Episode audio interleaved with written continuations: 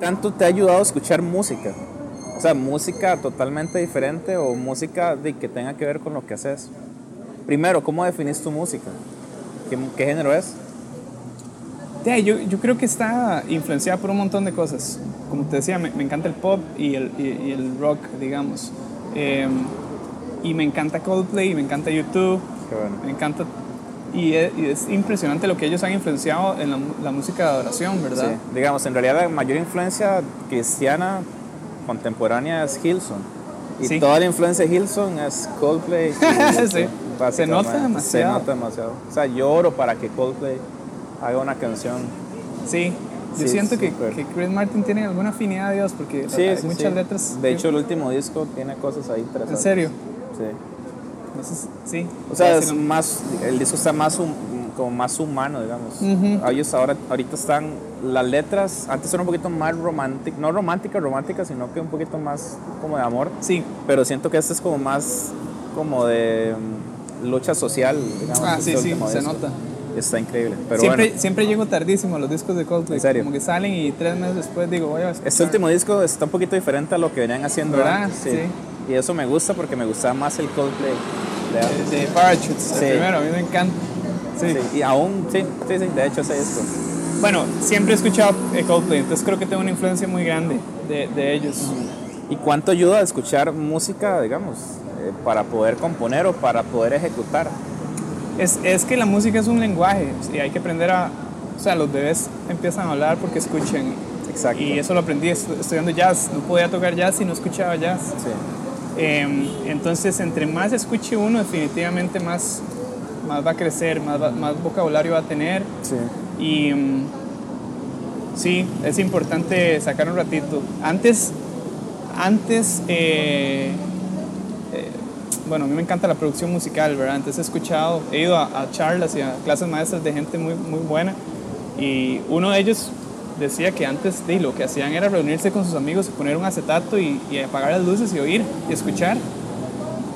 Y uno, Eran los discos de Police. sí, Se sentaban a escuchar. Sí, y ahora uno está bombardeado por, por el WhatsApp, por Instagram, entonces la atención que uno le presta a lo que uno escucha, además todo es tan desechable, ¿verdad? Spotify uno puede escuchar lo que le, lo que le dé la gana, entonces ya no está como el arte de poner un disco y de pasar una tarde escuchándolo, sino como este sencillo y este otro sencillo y, y esto no me gustó. y- Sí, sí. entonces es diferente. Y creo que hay que volver un poquito a eso, como Sí, apagar las luces y escuchar. antes, antes uno escuchaba un disco completo. Ahora yo escucho, me meto en Spotify y escucho una canción de un disco. Sí. Nada más porque tal vez escuché 10 segundos de la otra y no me gustó. Claro, Listo. Pero antes como tenía el físico, tenía que casi obligado a escucharlo completo y ver Tot- qué es lo que el artista quería. totalmente. ¿Qué, qué es lo que escuchas en una canción? ¿A qué le pones atención a una canción? Cuando la escuchas, no cuando la compones, sino cuando la escuchas. Sí. Em, digamos, por ejemplo, Leland me encanta. Hay ¿El un Dylan disco- de antes o el Dylan de ahorita? Eh, todo, Sí. todo me ¿Te ha cambiado un poco? Sí, el Invisible, ese disco me parece. Antes era un poquito más rockero, digamos. Sensacional, sí. Y bueno, eh, Casey, el guitarrista, es, es un genio y, y todas las texturas que hacen me encantan. Entonces, eso generalmente me atrapa. Eh, sonidos un poquito ochenteros en la batería, como, como samples de, de, de gordos y, y reverberados, así, Ajá. me encanta. Entonces, ¿No ya le cuando- gustan los redos que son como tablas, como los de Michael Jackson, digamos? Eso no le gusta. Eh, Son, parecen como una tabla. No tanto, ya no, no tanto, así como un pícolo sí, sí, afinadísimo, sí, socado. Creo que me, me inclino más por los rolantes gordos. John Mayer me encanta también y, el- y el- y- y siempre se caracteriza por tener eh, baterías como, como gordas, ¿verdad? Como, como perezosas, ¿eh? Como, sí. riquísimo. Entonces ya cuando empiezo a escuchar ese tipo de texturas, yo digo, oh, este disco es, es algo que me, que me va a gustar, yo creo.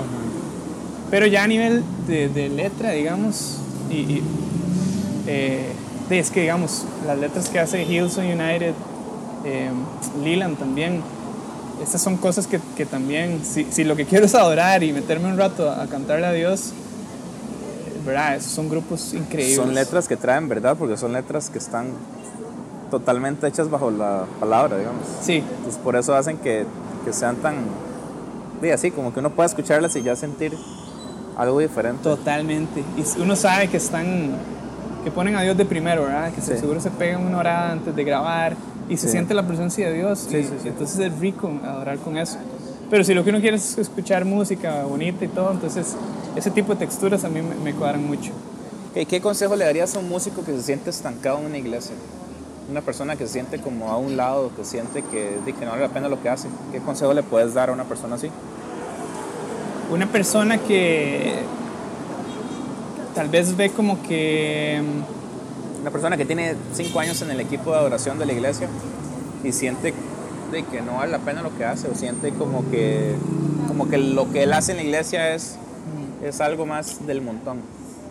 Sí, yo, yo, yo creo que ya me habían preguntado eso en, algún, en alguna iglesia a la que fui y mm, hay que volver a, a- a lo primero y es por qué hacemos esto y es para, para exaltar a, Dios quien nos rescató, ¿verdad? que nos dio una nueva vida y, mm, y olvidarse de, compararse con sea lo que sea que vio en Instagram o eh, no sé, a- tal vez un grupo muy famoso y, esta persona sacó una canción y no tiene casi nada de, de streams en Spotify, eso- esas cosas pueden tal vez bajonearlo, pero es crucial que recuerde que, que está haciendo esto para Dios y no para, para gloria de, de- de sí mismo. O, ¿verdad? Eh, creo que los streams y, y la cantidad de views que tenga un video o una canción es como un subproducto Sí.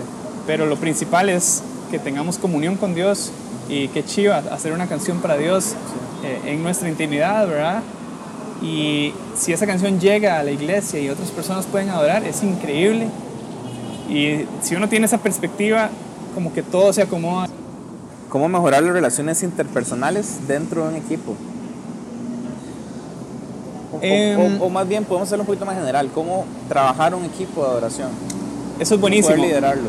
Ah, estaba escuchando un podcast de eh, que invitaron a Mac Brock, que es el cantante que salió de Elevation. Sí. Y le hicieron esa pregunta, em, como que cuál sería el consejo que él daría a un equipo, a un, a un líder de oración.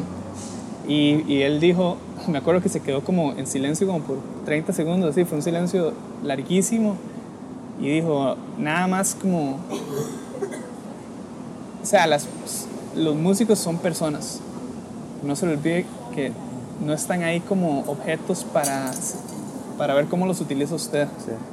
Eh, todo el mundo tiene cosas que hacer y- y- y- y problemas en sus vidas, ¿verdad? Y el hecho de que lleguen un toque tarde al ensayo o, o- tal vez no puedan tocar tan bien la canción, no, no significa que uno que estén ahí como para, para que le sirvan a uno, ¿verdad? Sino como que son personas. Sí. Y ese consejo a mí me, me encantó, es como, wow, qué lindo. O sea, no, no se le puede olvidar a uno que, digamos, si en algún momento uno se, se le olvidara y cayera en ese error de creer que todo es como un show para uno o algo así, y, y estos son como mis, mis títeres o lo que sea, sería horrendo. Y, y eso que dijo él me pareció lindísimo. O sea, todos tienen un corazón, todos, tienen, todos son hijos de Dios y, y e- ese amor es precioso. Eh, si alguien no puede llegar, eh, de, es porque se le jodió el carro, no sé, o, o- o los papás no lo pueden llevar. De, no importa, digamos, o sea, vamos a tocar sin él y Dios igual se va a mover, no, no hay por qué caerle encima, ¿verdad? Sí. Eso, eso me pareció lindísimo.